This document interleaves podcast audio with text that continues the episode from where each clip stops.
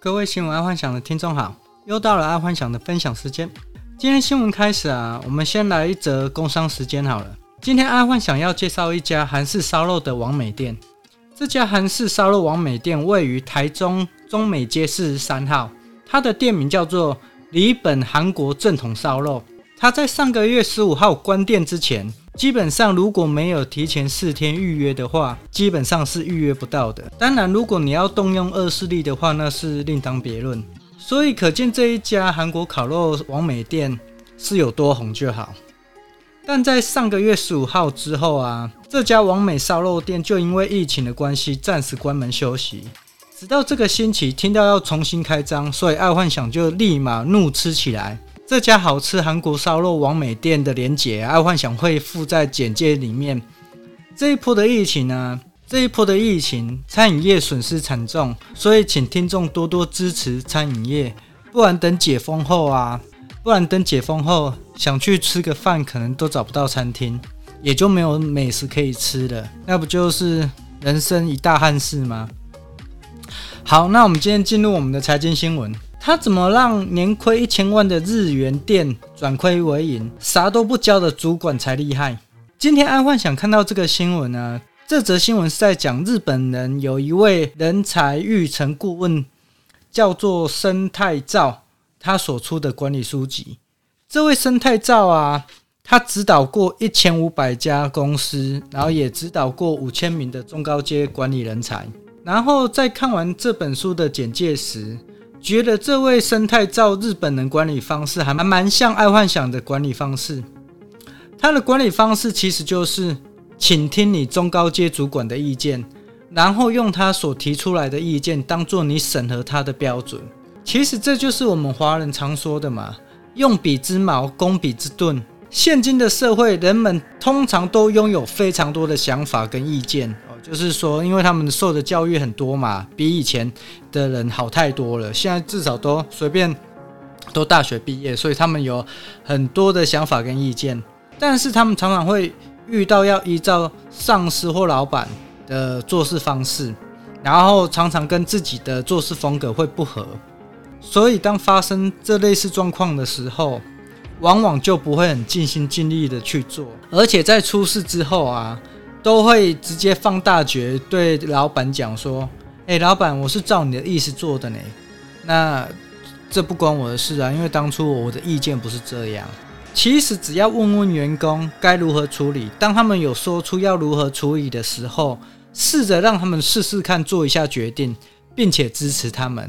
爱幻想，我本身就是这样做的。”而这也是培养中间干部的必要过程，也就是说，下决定这一个东西是培养中间干部非常的必要之二。所以有时候你犯一些错误啊，造成公司损失，那那也是必要之二啦。那在这里，爱幻想再说一个题外话，爱幻想有发现这几年有选择障碍的人越来越多了，而且也很喜欢把选择障碍这四个字挂在嘴边。这个问题还蛮让爱幻想黑人问号的，因为会把选择障碍挂在嘴边的人，很少看到可以被拉拔到中高阶层的主管位置。如果有习惯把选择障碍这句话挂在嘴边的听众啊，呃，希望可以早早改掉这个习惯，因为套一句玩笑话嘛，小朋友才做选择。好，那再来娱乐新闻，好心肝诊所疫苗之乱。最近台北因为好心肝诊所造成一股疫苗之乱，其实真的不用太过于计较是否利用特权去打疫苗之类的。现阶段台湾在全世界当中是属于相对安全的国家，所以对于生死啊，并没有太大的急迫性。但像上个月，印度每一个人都处在生死存亡的边缘。说实在话，不要说温良恭俭让了。就连宗教信仰都可能会破坏殆尽。其实，爱幻想就有看到蛮多的印度人在狂砸庙的，因为他们觉得他们所信仰的神不能拯救他们之类的。所以，求生存本来就是人类的原始本能。所以说到这里，好心肝诊所虽然有道德瑕疵，但这不能怪他们。这一切都是经济法则，就是供给跟需求面失去了平衡。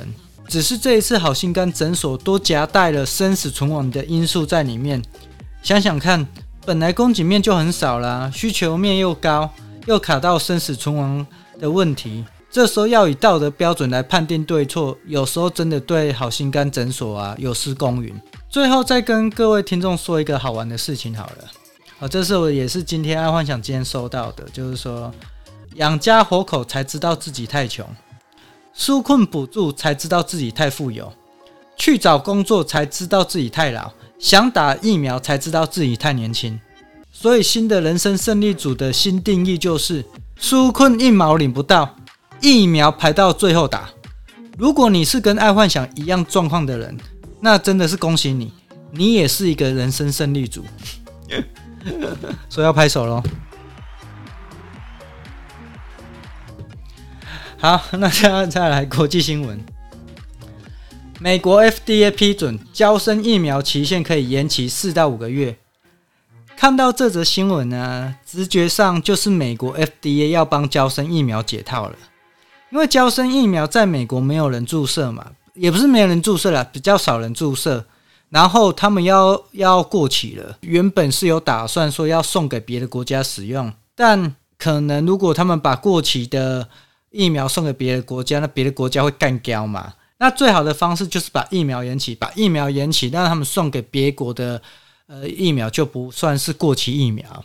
所以看来台湾应该很快就有交生疫苗可以打了。爱幻想在这里顺便说一下，假设全世界疫苗有都有来台湾的话，人民可以自由选择疫苗。我会怎么选择疫苗的优先顺序？第一个我会选莫德纳。第二个是 BNT，第三个是诺瓦，第四个是交生，第五个是 AZ，第六个是国产，第七个是科兴。这个就是爱幻想所选择的顺序。好，我们再来看第二则国际新闻。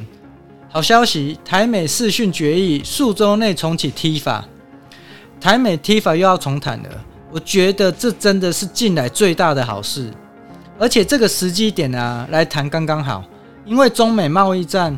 台商回流，然后又因为去年台湾疫情守得好，很多跨国企业都把单子下来台湾，所以每个月台湾的出口量都是月月创新高。而这个时间点，美国来重谈 T 法感觉上台湾应该可以拿到不错的筹码，但先决条件，这一波的疫情，请各位听众，全台湾的人民一起把它守好，守好，台湾天你就来啊！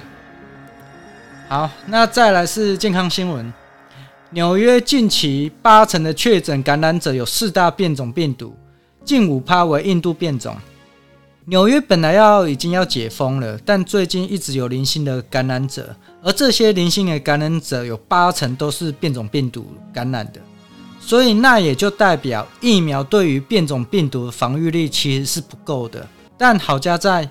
是打完疫苗之后啊，比较不会成为重症患者，因为你只要不成为重症患者，你也有可能就可以保住一条命这样子。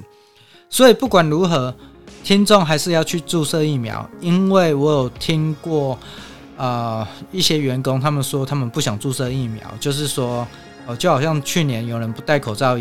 的概念是一样，就是你们都戴口罩，我就可以不用戴口罩，因为你们都戴了嘛。啊，你们都打疫苗了，我可以不用打，因为你们都打了。我说没有，还是要去打，为了大家好，为了全民好，还是要打疫苗。一个国家有达到七成的注射率才算是全体免疫，没有达到七成的注射率，完全就不能开放。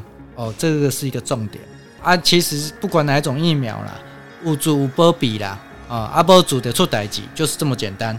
今天就跟各位听众分享到这，记得帮爱幻想按正加分享哦。好，晚安，拜拜。